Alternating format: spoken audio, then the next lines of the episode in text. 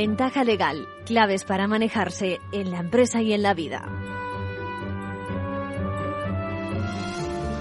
Bienvenidos a una nueva edición de Ventaja Legal donde no corremos, volamos para poder responder a las cuestiones que nos plantean ustedes.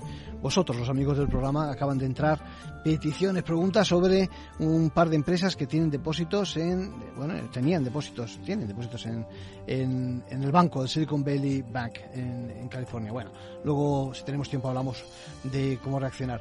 Bueno, hoy, hoy como editorial podría ser perfectamente la, cuestión que, eh, que, que, me planteo, ¿no? Es decir, hay alguien, hay alguien que quede a salvo de algún tipo de incidente legal a lo largo de su vida es posible manejarse sin que de una forma u otra nos afecten los acontecimientos jurídicos? Bien, la respuesta, la respuesta es que no, claro. Y, es un no, créanme, nada interesado, porque trabajemos en el sector y queramos que en la medida de lo posible todo el mundo tenga, pues eso, acceso a más conocimientos jurídicos. Es un, es un no porque eh, traigo dos consultas que ya me dan ustedes y no merecen que se respondan con ese no rotundo, ¿no? La primera la encauzamos en la sección de, habitual manual de crisis y tiene que ver con un consejero y con un ejecutivo que comete un error al calificar su contrato, que si gratuito o no, que si mercantil frente a laboral. Bueno, el caso es que, siguiendo los consejos de sus compañeros de la empresa, evidentemente inexpertos, pero ya con cierta trayectoria y sin que les haya ocurrido nada especial por el camino, le convencen y adopta decisiones equivocadas. Bien, me manda un mensaje que luego les leo y dice que, que, cómo le puede haber pasado esto a él, que está harto de oírnos decir aquello de que acudamos a profesionales especializados del derecho. Bueno, el otro caso, si me permiten, todavía es más duro, porque afecta de lleno a un joven en una situación complicada ¿eh? y por cómo viene, por cómo le viene la vida. Todavía no tiene, digamos, cultura suficiente, defensa suficiente. Sin embargo, se ve envuelto en un buen lío. Miren, se trata de un hijo que sufre las consecuencias de la responsabilidad civil de los padres como consecuencia precisamente de los ilícitos cometidos por su hermano menor. ¿Eh? Bueno, ya ven, en los dos casos, seguramente antes de surgir el conflicto, cualquiera de los dos pensarían, los afectados, que un análisis jurídico en profundidad, bueno, pues igual, igual era excesivo, que tampoco había que preocuparse. Pues ya ven, vamos a ver si nos orientamos un poquito, un poquito lo que da de sí, ¿eh? lo que da de sí un espacio como este, que lo suyo es, repetimos, ¿eh? eh las veces que haga falta, que busquen por favor asesoramiento especializado. También hoy preocupa con la llegada de la conocida popularmente como ley trans las consecuencias que ésta pueda tener en la empresa, en particular a nivel de fábrica, a nivel de compañeros, a nivel de dejar claro si alguien está inmerso ya en uno de esos procesos, si lo ha iniciado, si debe de hacer uso de determinadas instalaciones, eh, etcétera, etcétera, el tratamiento que merece, eh, etcétera, etcétera. Bueno, y, y, también con relación a la ley trans, eh, una pregunta a nivel de calle, ¿eh? una tienda, un matrimonio, propietario de un supermercado, no quiere problemas y teme, teme situaciones complicadas y multas y se ve indefenso. Ya ha tenido experiencias con relación a ese tema. Bueno, por otra parte, esta semana ha sido protagonista la popular ley de paridad que solo afecta a la creen de las corporaciones. ¿eh? Por cierto, que llevo ni se sabe cuánto tiempo respondiendo a aquello de eh, dónde demonios se pueden ver los próximos movimientos legislativos de gobierno con el fin de que la empresa se pueda preparar ¿no? y de que pueda tomar sus decisiones con antelación. La respuesta solo puede ser una. Existe algo que se denomina precisamente el Plan Anual Normativo y que teóricamente recoge las iniciativas legislativas y reglamentarias que los ministerios proponen al Consejo de Ministros. Se acuden a la página web mm, transparencia.gov.es.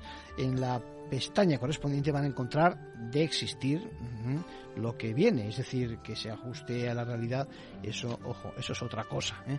En la segunda parte del programa practicaremos una tertulia con Julián Salcedo, economista, licenciado en Derecho también, donde la protagonista va a ser, entre otras muchas, la directiva relativa a la garantía de un nivel mínimo global de imposición para los grupos de empresas multinacionales y los grupos nacionales de gran magnitud de la Unión. Bueno, hablaremos también con Carlos Yuc, corredor de seguros, se plantea la bondad de alguna de las soluciones del arbitraje que él practica y tiene buena respuesta en el mercado, si se me permite. Bueno, hay más temas que comentar, ¿eh? ley de vivienda, etcétera. Bueno, empecemos ya ahora sí con la ventaja legal y con nuestros compañeros de la abogacía.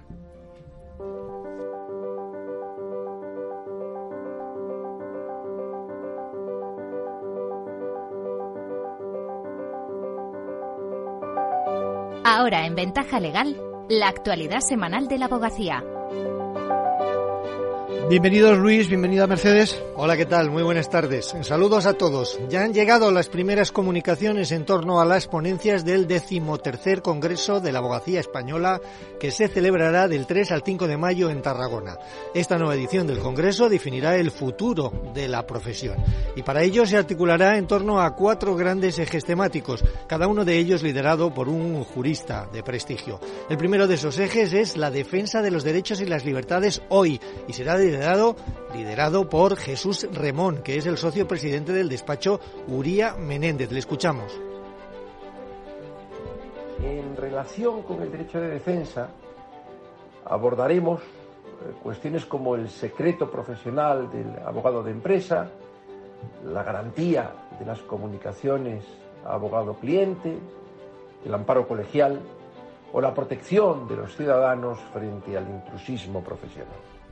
Si algo caracteriza a este Congreso es su carácter participativo. Durante el mes de marzo, todos los abogados y abogadas colegiados pueden presentar sus propuestas a través de las denominadas comunicaciones sobre estos temas. Serán objeto de debate en las sesiones plenarias y formarán parte esencial de las conclusiones. El carácter deliberativo del Congreso y la posibilidad de hacer comunicaciones a las ponencias servirá para tomar el pulso de, las cuestiones que realmente preocupan a la, a la profesión. Por eso Remón invita a todos los profesionales a presentar comunicaciones aportando su experiencia y preocupaciones. Es posible hacerlo a través de la página web congreso.abogacía.es hasta el 30 de marzo. Todas las ponencias están disponibles en la misma web. El Consejo General de la Abogacía entregó el pasado lunes sus terceros premios de igualdad en un acto en el que se reivindicó la necesidad de avanzar hacia la igualdad real. Victoria Ortega, presidenta del Consejo, se refirió a la falta de corresponsabilidad y subrayó el compromiso de la abogacía en esta lucha. Claro que avanzamos, pero avanzamos despacio. ¿eh? Avanzamos probablemente muy despacito. Hay todavía brechas abiertas y que es absolutamente imprescindible cerrarlas. En esta edición, las premiadas fueron la abogada y feminista española Ángela Cerrillos, la presidenta del Tribunal Supremo de Puerto Rico Maite Oronoz y, a título póstumo, María Alfonsa Aragón, la primera abogada que ejerció el cargo de juez en España. Cerrillos destacó que la lucha por la igualdad ha sido colectiva, por eso su reconocimiento es un premio compartido. Así recordó a las diferentes mujeres con las que trabajó para conseguir la modificación de leyes que perpetuaban la desigualdad. Oronoz denunció que ser mujer en la abogacía y la judicatura es un esfuerzo constante y una lucha doble por hacer valer los derechos, y reafirmó que continuará promoviendo una justicia con perspectiva de género como instrumento de justicia y equidad. Además, con motivo del 8 de marzo, la abogacía publicó también un manifiesto en el que reclamó que se avance más rápido y para ello señaló es imprescindible hacerlo unidos. Los tribunales están reconociendo la recién estrenada funcionalidad del registro de impagados judiciales que permite a los abogados hacer el requerimiento de pago al deudor y la notificación de inclusión en el fichero de morosos de la abogacía a través del órgano judicial. El sistema de información crediticia de la abogacía española se, consolida así como el más garantista de todo el país tras el reconocimiento de la reciente jurisprudencia del Tribunal Supremo en materia de ficheros de morosidad.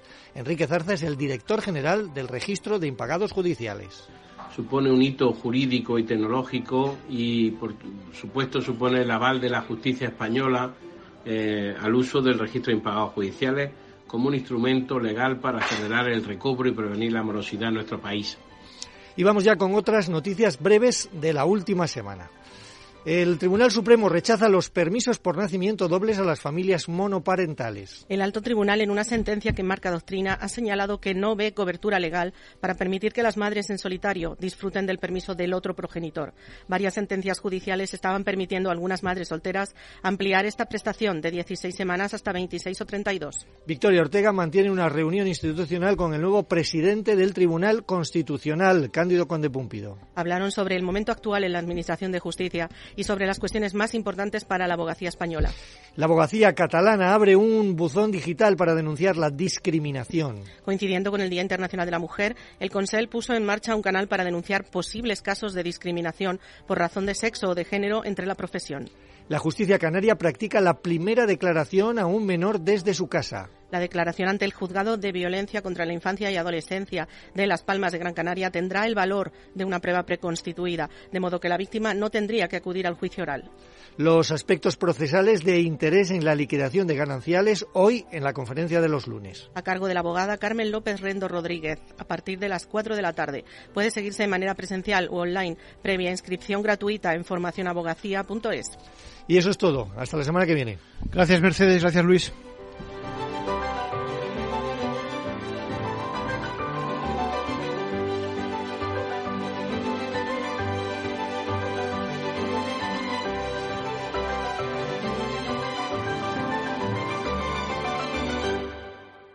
Manual de crisis. Reglas a seguir en caso de necesidad.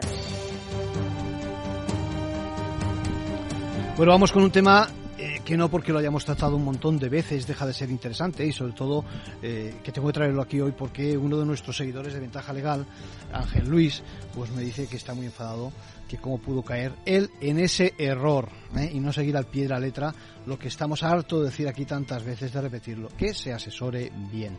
La cosa va de consejeros y de ejecutivos y hablamos de esa situación tan habitual donde un profesional desempeña dos funciones y no tiene muy claro qué régimen jurídico será aplicable. En consecuencia, bueno, pues elige mal. ¿eh? El problema va más allá. Eh, según Ángel Luis me dice que no tiene ningún reparo en que aireemos que la culpa la tuvo él mismo, cometió un error. Bueno, lo hizo mal porque en su momento se dejó aconsejar por otros compañeros de la empresa. Ya se sabe que a esos niveles todo el mundo te da consejo. Además, como ellos no tuvieron ningún percance hasta ese punto, no pudieron comprobar en sus propias carnes que habían decidido incorrectamente. Él me dice, bueno, pues yo seguí su camino. ¿eh? Pues nada, Ángel Luis, tú lo has dicho todo. ¿eh? Soy consciente de que es muy difícil no dejarse llevar por lo que piensan otros que están en tu misma posición, que no por eso, ojo, tiene por qué haber dicho las cosas bien. Bueno, la gente da consejos gratuitos, basan su convicción y las experiencias eh, en, en, eso, en, en, experiencias, pero que también en inexperiencias que no han tenido y luego ya sabes que no asumen la responsabilidad que hay que pedirle siempre a un consejero profesional y que hay que asumir. Bueno, se han preguntado qué es lo que le ocurre a Ángel Luis, pues muy sencillo. Lo primero, que dio por sentado que su cargo era retribuido en el Consejo, cuando en realidad no había previsión estatutaria alguna que admitiera dicha remuneración. Ya saben que el Tribunal Supremo tiene dicho que hay que ir al artículo 2493 y 4 eh, del texto refundido de la Ley de Sociedades de Capital para tratar el tema. Así que, Ángel Luis, tenías que haber estudiado qué decían los estatutos sociales acerca de este tema. Bueno, aparte también tienes que haber cerrado un contrato con la sociedad, no lo olvides. Un contrato que fuera aprobado por el Consejo de Administración en el que figurasen mmm, las funciones ejecutivas, la política de remuneraciones, por ejemplo, qué conceptos te corresponden, si una asignación fija, si dieta, si una asignación variable, con respecto a un parámetro o no, si participas en beneficios, si te remuneran con acciones, qué pasa con esos sistemas de previsión o de ahorro e incluso el capítulo del cese si se llega a producir, que se llega a producir. Bueno, así que, que quede bien claro que el error ha consistido precisamente en confiar únicamente en el nombramiento por la Junta, con posterioridad por el Consejo, donde has olvidado que existe un contrato o una relación que tenías que haber regulado, desarrollado para las funciones que se te han encargado y de esta manera definir claramente las condiciones de actuación. Así que, Ángel Luis, tal y como nos pides, eh, que digamos bien fuerte que el mejor consejo que siempre damos es que se recurra al asesoramiento de profesionales con experiencia de la especialidad jurídica de que se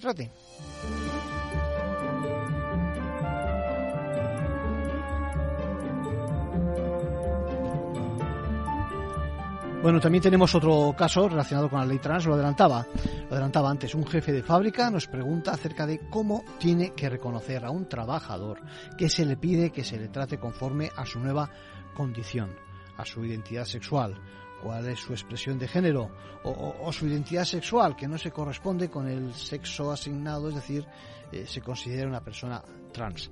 Hablamos de lo que popularmente se puede conocer como reconocimiento o cambio de sexo. Insisto en que estamos utilizando el lenguaje para que de verdad todos nos entendamos porque créanme, la complejidad de estas definiciones, las que ofrece la ley, es grande ¿eh? y luego les daré algún ejemplo. El caso es que lo podemos calificar eh, como queramos, pero la pregunta que nos hace es qué tengo que pedirle al trabajador precisamente para en consecuencia darle conceder el trato que se merece según la ley. Bueno, partimos de que estamos hablando de una empresa con un enfoque respetuoso, legal, pero también con preocupaciones porque en un periodo de transición no haya calado lo suficiente esa filosofía de la ley y se pudieran cometer irregularidades que no se buscan ni por casualidad y menos de propósito. Mira, eh, el lenguaje que se utiliza, decía, es complejo. Algunos todavía no lo hemos asimilado. Se habla de homofobia, de bifobia, de transfobia, de inducción a discriminar. Bueno, así que lo que toca es, esencialmente lo que le toca es preguntar acerca de si se está haciendo uso del procedimiento para rectificación registral de la mención relacionada con el sexo. Eso es lo que tienes que preguntar. El ciudadano que está interesado en esos casos y que seguramente se ha dirigido a ti por lo que me estás diciendo, puede ejercer su derecho en ese sentido, ¿eh? que en ningún caso exige, ya sabes, ningún informe médico, psicológico, ni siquiera modificación de su apariencia o función corporal. Me estoy remitiendo a lo que dice el artículo 44 de la propia norma y a partir de ese momento será la, persona, la persona encargada del registro civil el que va a inscribir dicha solicitud, esa rectificación también, de manera que en un plazo de tres meses tendrá que comparecer de nuevo para ratificar la solicitud, demostrando su persistencia en la decisión y en el plazo de un mes a partir, ojo, a partir de esa comparecencia en el registro, este tendrá que bueno, pues eh, dictar la correspondiente resolución. Entendemos que es el documento, ese es el que pides, el que tienes que pedir, que va a acreditar la mención del sexo que corresponde a partir de esos momentos y eso es lo que permite a quien nos pida en la empresa ejercer nuevos derechos inherentes a la nueva condición, pues que, que sea así, ¿no? Capítulo aparte estará el cambio de nombre y toda la documentación que lleve aparejada. Por tanto, dentro de la empresa ese será el momento en el que se acredita la nueva condición, cuando se puede infringir, sobre todo si no se lleva una política de igualdad eh, que favorezca y que dé oportunidades a este colectivo también. Y ya entramos en todo el capítulo de las relaciones y de las medidas de la empresa que tendría que adoptar, pero eso lo dejamos para otra cuestión porque seguro que entrarán más preguntas de este tipo más adelante.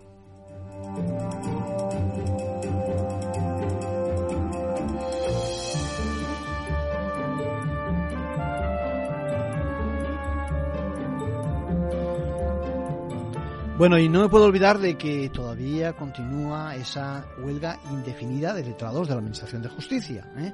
¿Cuál es eh, la actualidad? ¿Cuál es la situación a, día, a fecha de hoy? Pues que el comité de huelga sigue sin recibir citación para iniciar una negociación. Eh, estoy leyendo el, comunicado que precisamente han emitido esta misma mañana. Y en segundo lugar, bueno, pues eh, este, este comité lo que hace es dirigirse por una carta a la ministra de Hacienda, haciendo una serie de matices, ¿eh? Porque denuncian que se ponga en boca del comité una serie de manifestaciones relacionadas con unas reclamaciones de las cantidades. No los voy a aburrir yo ahora sobre este tema que parece ser que ellos dicen que, que no es así. En cualquier caso, a fecha de hoy, octava semana de huelga indefinida de los letrados de la Administración de Justicia de España.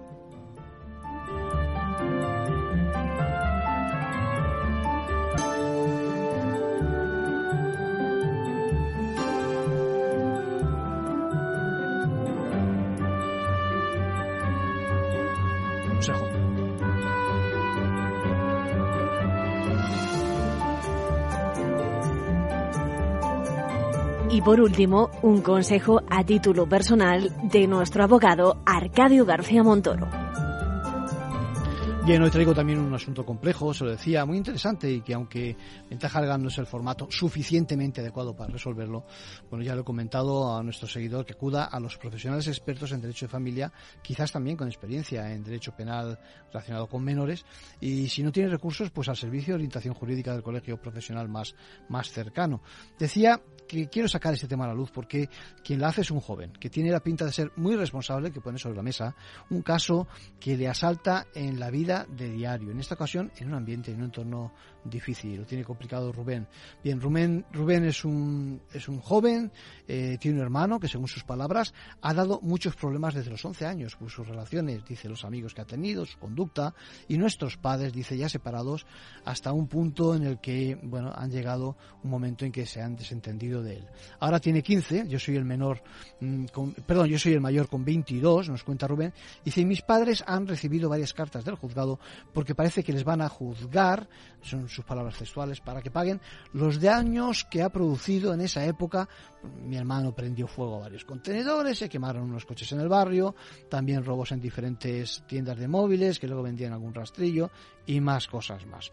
Rubén nos dice siempre que escucho hablar de padres e hijos, se habla del tema de que se pelean por la patria potestad, así ocurrió también en mi familia, dice, pero nadie habla de que respondan de los cito textualmente, malos rollos que está dejando atrás y que me toca seguramente comer a mí. Por poner un ejemplo, estoy acabando la uni ¿eh? y vivo todavía en lo que fue la casa común con nuestros padres, pero creo que la han embargado para poder pagar esos daños eh, que tenían que afrontar mis padres y que ahora están divorciados.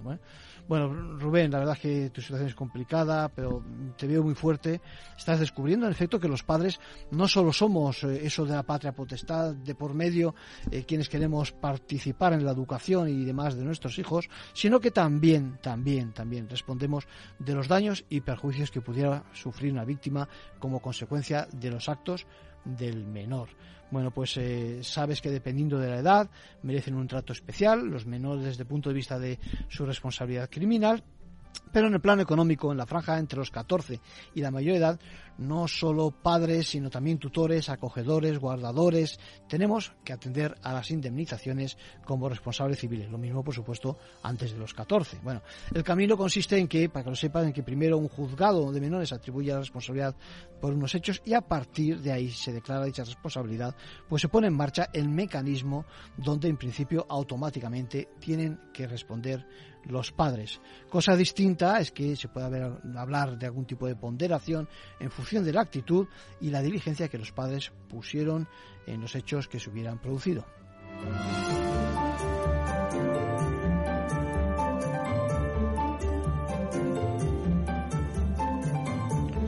Así que, ya sabes, eh, Rubén, que aparte de posibles medidas de internamiento en centro de menores, que en efecto es posible que tus padres tengan que afrontar esas cantidades, te recomiendo que acudas al Servicio de Orientación Jurídica del Colegio Profesional.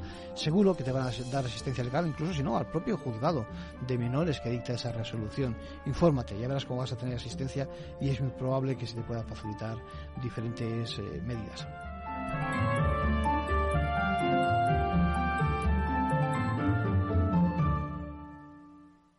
¿Qué es ir más allá?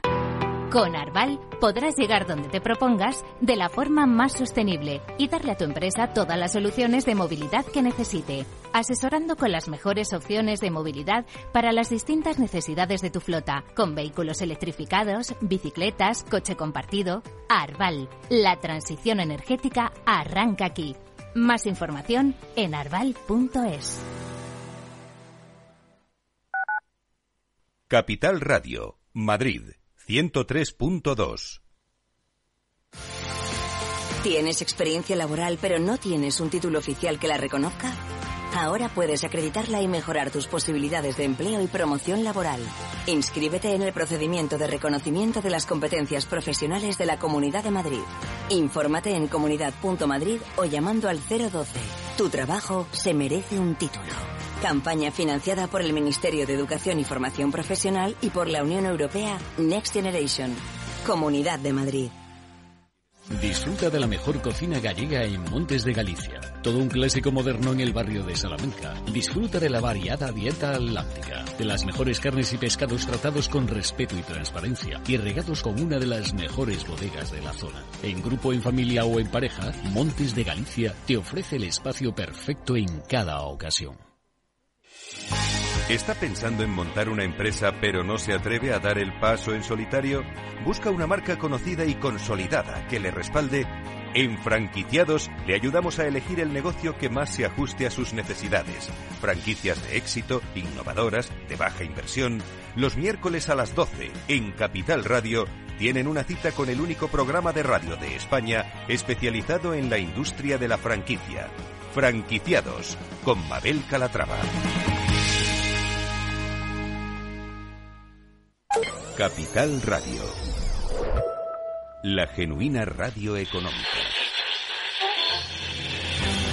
¿Está desatándose una nueva crisis sistémica? ¿Por qué piensan que pueden tener activos venenosos en sus carteras? ¿Podría detener todo esto la subida de tipos de interés? Sigue minuto a minuto toda la información en la programación especial de Capital Radio. Capital Radio. Escucha lo que viene.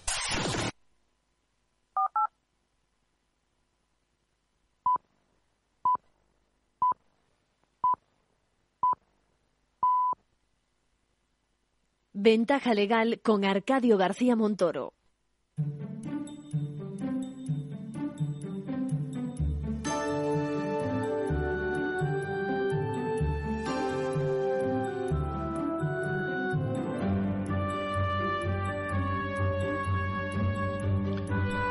Bueno, les decía que en la segunda parte íbamos a tener con nosotros a Julián Salcedo. ¿Cómo estás, Julián? Hola, buenos días, Arcadio. Muchas gracias por invitarme. Te invitamos a la que es tu casa ¿eh? y en la que casi te vamos a poner en nómina. ¿eh? Muchas gracias. ¿Eh? O sea que...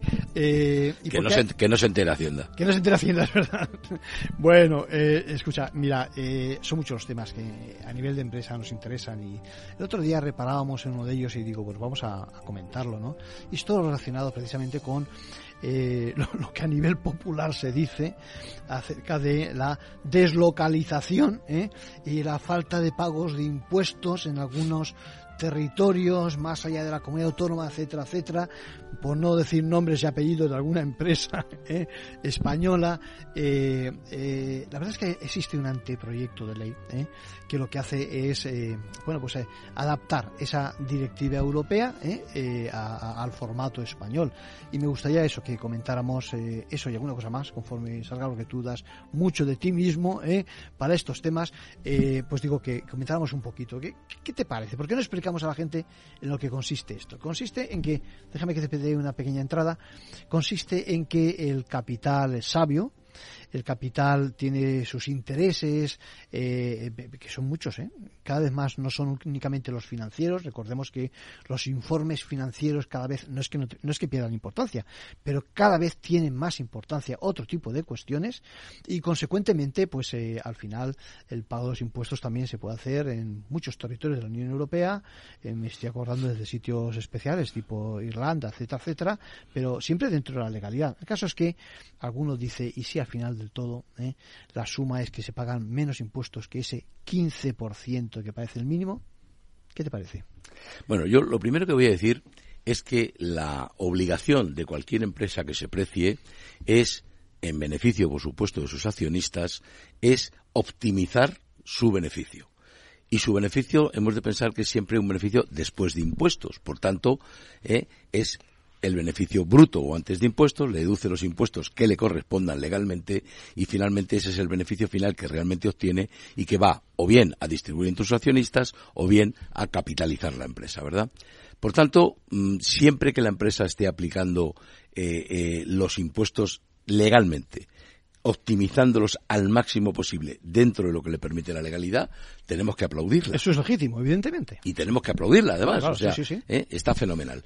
Eh, eh, el, el legislador lo que tiene que hacer es, si cree que hay una vía para que se produzca alguna fuga, es tratar de acotarla y de evitarlo legislando. Correcto. Primer punto.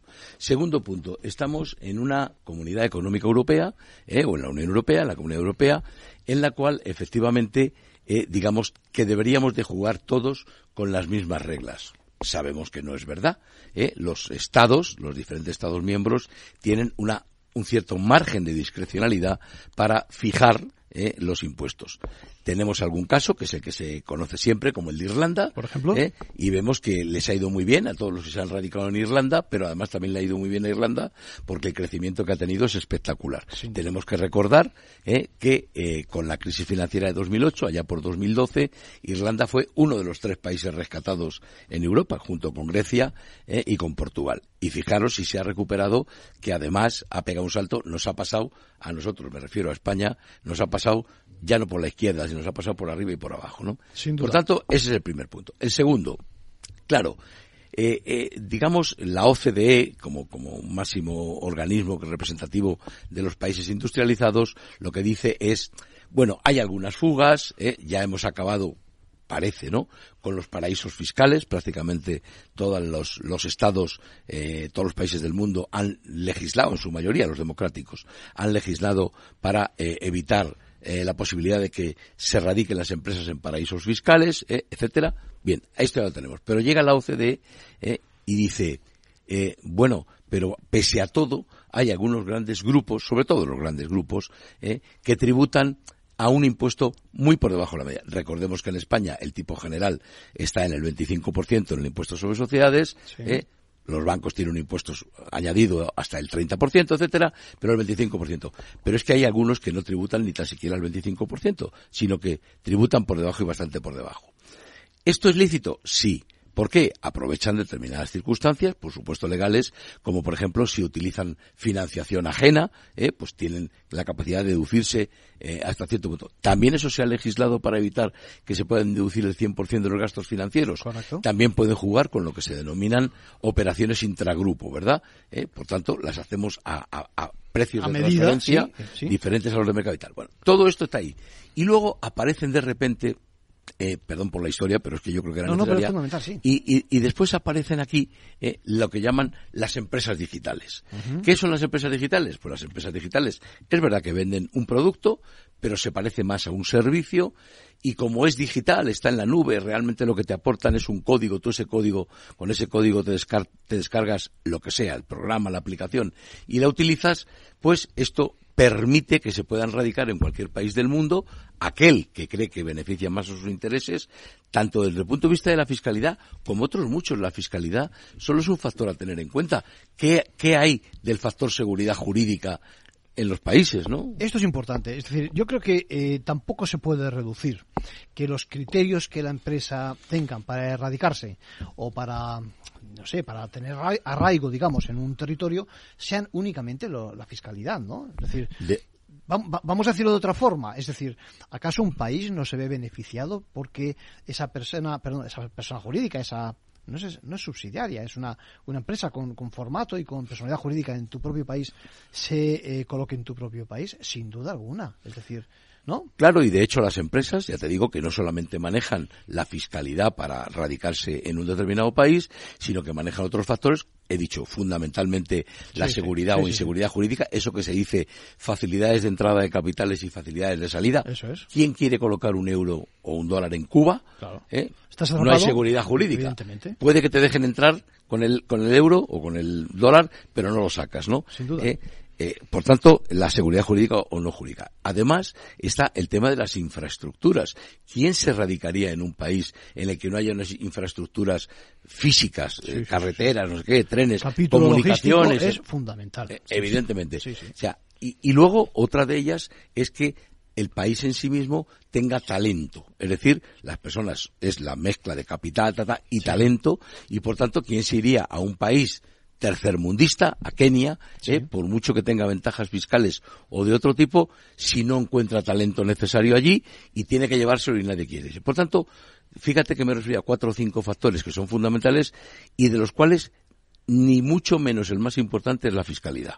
Pero la fiscalidad también es importante. ¿Eh? Y entonces, ¿qué dice, digamos, estos grandes eh, organismos internacionales como la OCDE y tal? Bueno, es que estas empresas digitales están beneficiando de que el tipo de actividad que realizan, que es todo digital, no físico, ¿eh? y gracias a ello están ahorrándose muchísimos impuestos. Y definen lo que sería una tasa, un impuesto mínimo global para todas las empresas, allá donde estén, allá donde se radiquen, y la sitúan en un punto relativamente bajo. Sí, señor, eso sorprende, ¿eh? Es decir, eh, relativamente bajo. El 15% parece una cantidad muy asequible. Claro, estamos diciendo que en España la tasa es del 25%, duda. veamos otros países en Europa que también la tendrán igual o superior, ¿eh? pero la fija en el 15. Parece razonable, es decir, eh, lo que se trata no es tanto de recaudar más, parece, ¿eh? sino de que aquellos que por una u otra vía Se no pagan escapaban. un mínimo de impuestos Esto es. paguen al menos un 15%. Bueno, esto no es baladí, porque el propio cálculo de, actualizado de la OCDE ya determina que la implantación del impuesto mínimo global permitirá a los estados en su conjunto recaudar 220.000 millones de dólares. 220.000 millones. Esto es mucho dinero, ¿eh? Es mucho dinero solo con ese movimiento. Eso. Y luego hay también estudios que establecen que la implantación de un impuesto mínimo global, de este impuesto mínimo global, en algunos casos va a suponer duplicar la tributación a algunos de estos grandes grupos empresariales. Y el tercer factor, hay un grupo de economistas, tal vez un poco eclécticos, como son Piketty y algún otro, ¿no? Que dicen que al final la implantación del impuesto mínimo global realmente a quien va a beneficiar es a los países desarrollados que van a recaudar más y a quien va a penalizar es a los países menos desarrollados o en vías de, desarrollo porque allí no se van a implantar las empresas. Precisamente por esto, no se trata de que la fiscalidad sea buena, se trata de que tengan una buena fiscalidad, un buen trato y algo más, ¿no? Son muchas las condiciones que tienen que sumar para que al final funcione. Lo que sí que es cierto es que a partir de la irrupción, digamos, de las empresas tecnológicas eh, y de que esos mercados se abran, eh, eh, existe un cambio de, digamos, de, paradigma en cuanto a los aspectos fiscales y en general en cuanto a tantos aspectos.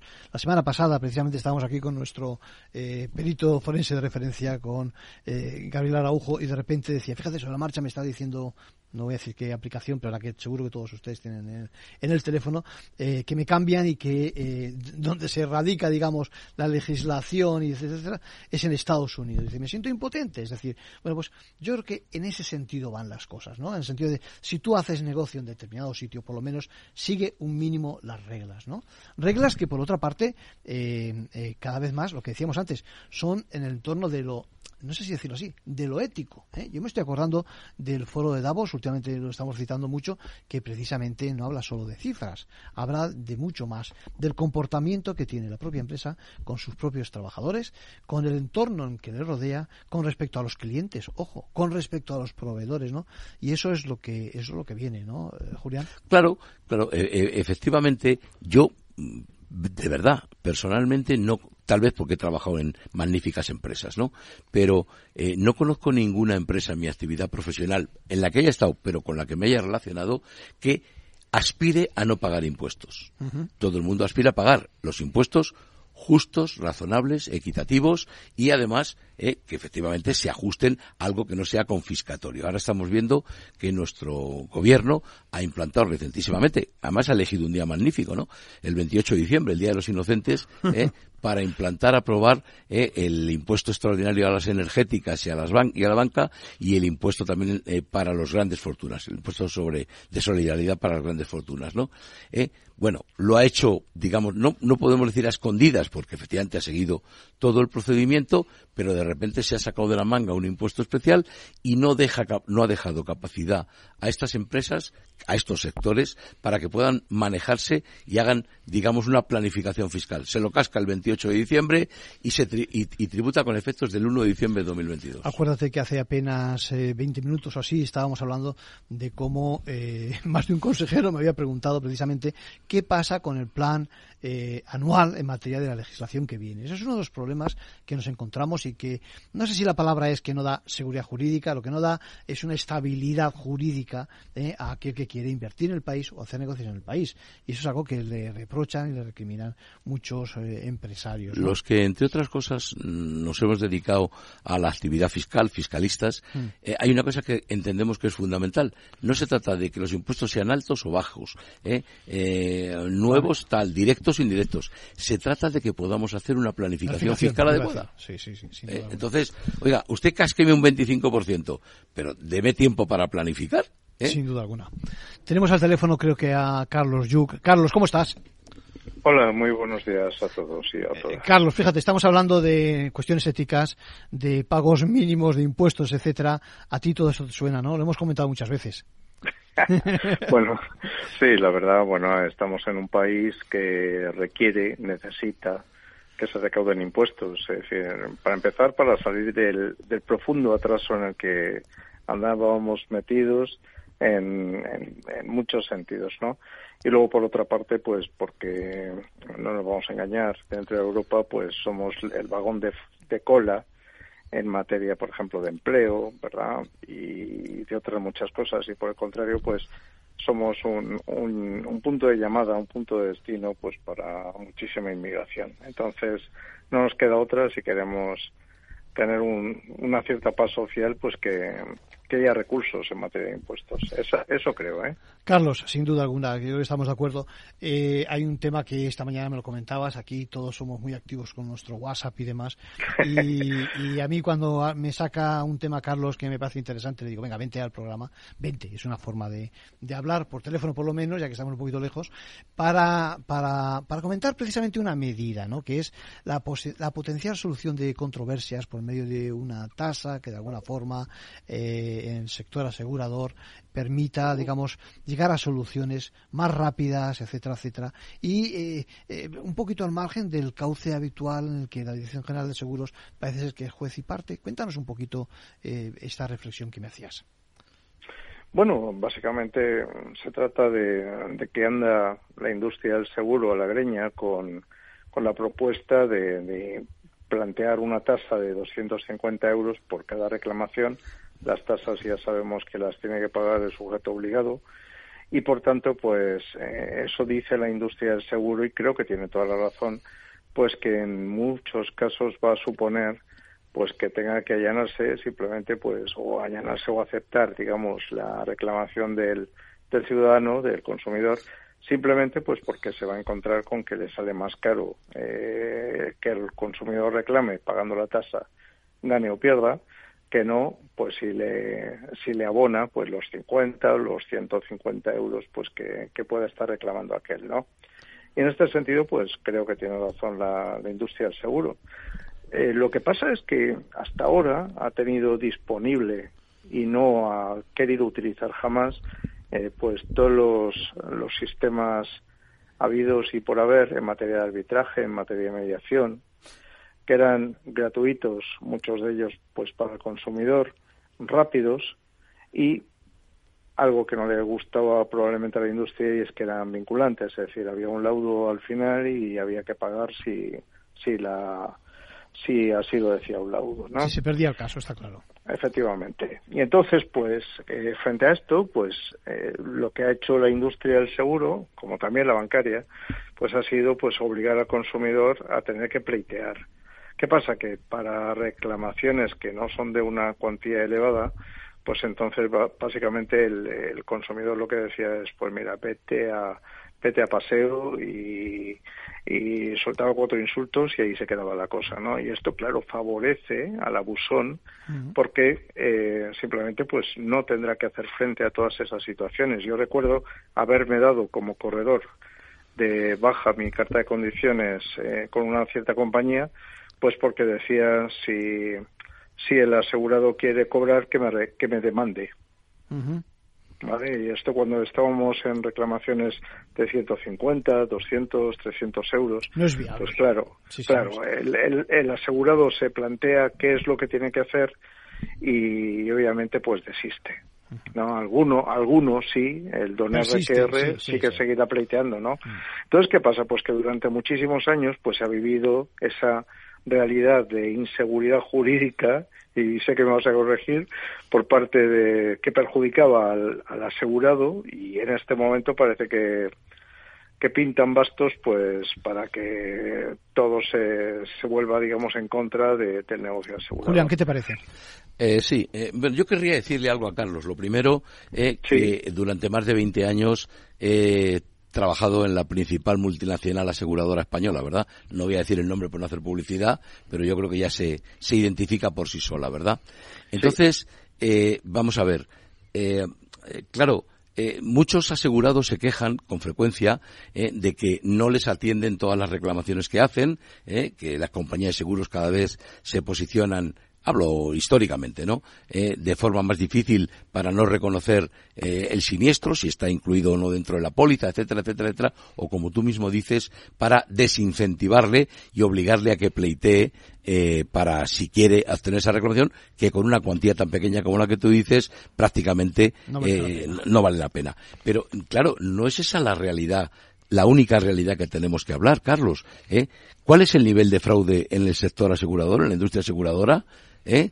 Tú lo sabes como corredor, sabes cuántos, eh, eh, digamos, reclamaciones, cuántos siniestros se interponen y cuál es el porcentaje, el nivel de fraude que existe, no solo en España, si hablamos de otros países, es todavía mucho más elevado que aquí. Por tanto, además aquí hay una DGS que tutela, yo creo, los intereses sobre todo de los asegurados, ¿eh? y luego las propias compañías, desde luego la que yo me refiero, en la que he colaborado durante más de 20 años, tenía incluso un organismo independiente que denomina el defensor del asegurado, que precisamente está para defenderle y para tutelarle, ¿no? Entonces, ojo, ¿eh? no solamente desincentivan no quieren pagar, se protegen contra ciertas actuaciones fraudulentas. Lo que pasa, Julián, es que tú no crees que el acceso a la justicia para esas cantidades tan pequeñas eh, eh, es mucho más difícil para aquel asegurado que no es experto, ¿no? Frente a la gran empresa, etcétera, etcétera, y que por lo tanto hay, hay una disparidad, digamos, de, de, posiciones, ¿no? Que,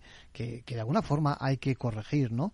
Porque este es otro tema. Es decir, en España nos gusta mucho pleitear. Es decir, hoy, precisamente, cuando cumplimos la octava semana de, huelga de los letrados de la Administración de Justicia y con la paralización que existe de los juzgados, a mí me da miedo. Es decir, cualquier eh, planteamiento de una demanda es, es, es, es vamos, da vértigo. ¿eh? Por lo tanto, yo creo que yo, yo creo que es muy complicado pensar.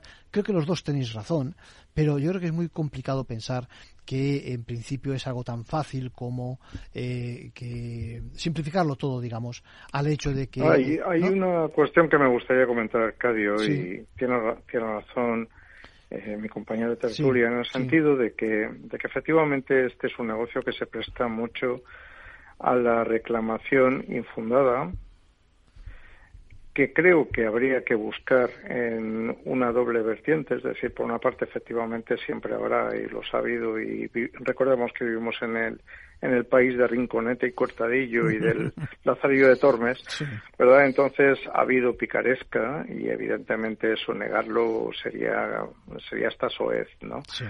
Pero también es cierto que existe un eh, enorme desconocimiento acerca de qué podemos esperar del contrato de seguro entre la población. En particular porque ha existido una comercialización muy deficiente, existe una publicidad que, es engañosa y luego por otra parte porque eh, ese consumidor está siendo llevado a contrataciones muchas veces compulsivas por campañas de precio en las que no presta atención a la chicha del seguro, a la, a la cobertura, ¿verdad? Entonces le están diciendo, por ejemplo, que cubre este seguro lo mismo que aquel, cuando no es cierto, y entonces en el momento del siniestro, pues no sabe qué hacer.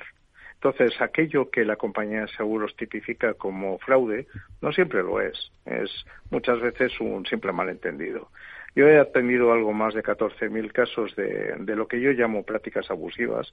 Hay más en aquellos casos en los que detecto pues eso que estaba comentando nuestro tertuliano es simplemente es un desconocimiento de aquello eh, que podía esperar de su contrato de acuerdo pero pero luego sí pero luego hay otra cosa y cuando digo que estoy atendiendo a gente que tiene que es víctima de prácticas abusivas eh, los corredores hemos llegado a acuñar una una palabrita que es Eduard Eduard no es otra cosa que fraude escrito al revés. Y es cuando el fraude no lo comete el asegurado, sino el asegurador. Y lamentablemente decir que de forma organizada. Tienes, tienes razón, si me lo permite Arcadio. ¿eh? No he querido decir que todo sea fraude, ni muchísimo menos, como tú muy bien dices. La mayor parte, claro, no hablemos de los juicios de 150 y 200 euros, estos son juicios de menor cuantía y estos no compensan prácticamente a ninguno. Ni a sí, pero hay que hacer un correctivo para eso. Claro, Porque, claro, evidentemente a ver, lo que no puede ser es que queden fuera de, digamos, del circuito y lo que no puede ser tampoco es que soluciones que en otros países eh, funcionan perfectamente, estoy pensando en la mediación, en el arbitraje, Carlos, tú sabes mucho de eso, eh, sería una fórmula rápida, eh, yo que sé, de cajón, que se puede crear perfectamente, una jurisprudencia, si me permites, eh, lo digo entre comillas. es, que, el es que el, asunto es que teniendo una herramienta como es el arbitraje, que permite que ambas partes acudan sin coste alguno y además se puede hacer recordar eh, arbitraje en equidad o en derecho. Que sí, que no no hay no hay obstáculo para que aquello no funcione con ciertas garantías verdad lo que parece ser es que lo que no gusta es que exista el laudo. Es decir al final que exista esa obligación. Entonces, ¿por qué, por qué diantre la, la industria del seguro, igual como la industria bancaria o la, o la de inversión, pues tiene ese repelús por, por, el arbitraje? Entonces, ¿qué pasa? Pues que al final, cuando se está diseñando una nueva autoridad, pues eh, tiene en cuenta esa desidia, digamos, ese desinterés en, en los otros canales de resolución extrajudicial de conflictos y bueno, hay una justicia saturada. Antes hablabas, por ejemplo, de la Dirección General de Seguros.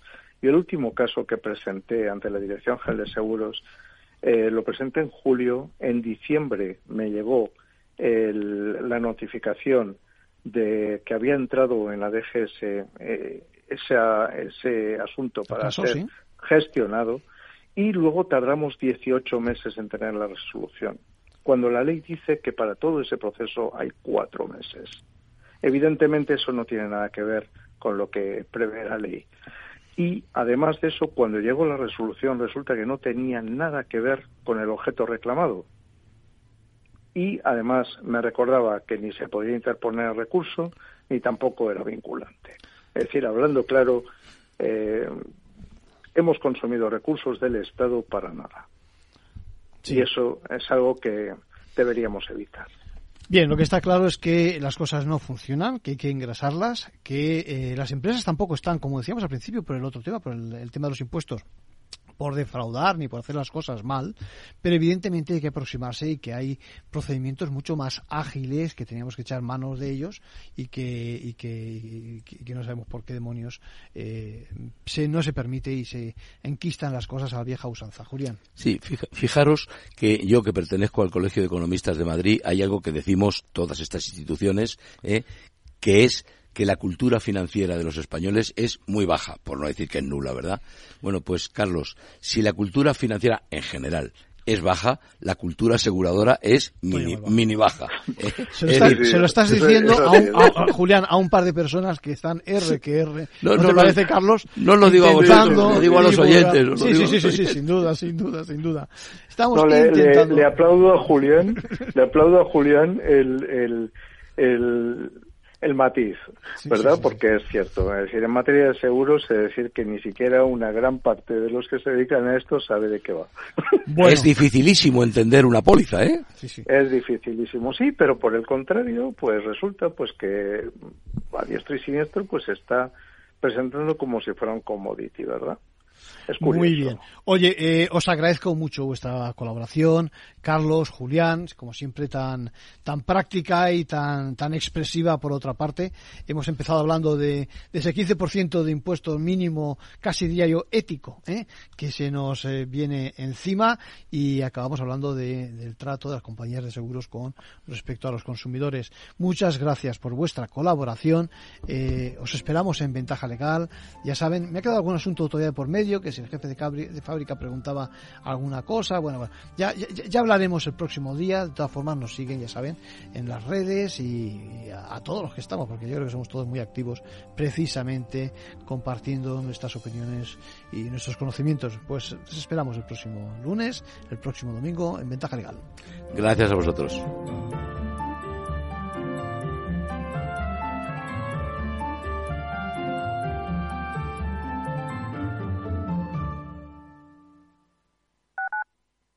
Capital Radio 103.2 Más del 35% del emprendimiento en la Comunidad de Madrid está liderado por mujeres, pero podrían ser muchas más.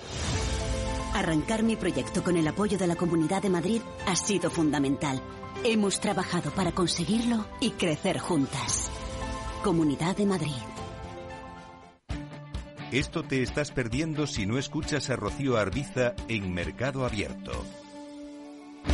Antonio Peñalver, consejero delegado de Sopra Esteria en España. Nuestros jóvenes pues prefieren estudiar otras cosas que, ingenierías, a pesar de que en un futuro cercano o inmediato pues tendrían muchísimas mejores previsiones de, trabajo real que con otras profesiones. Entonces hay una, hay, una acción de divulgación y de culturización y intentar pues atraer a estos jóvenes en edades tempranas antes de que decidan que ya no les gustan las matemáticas, que quizá es a los 12, 13 años y, y es aquí donde creo que hay que hacer el esfuerzo para que no lo descarten ya en edades muy tempranas. Mercado Abierto con Rocío Arbiza.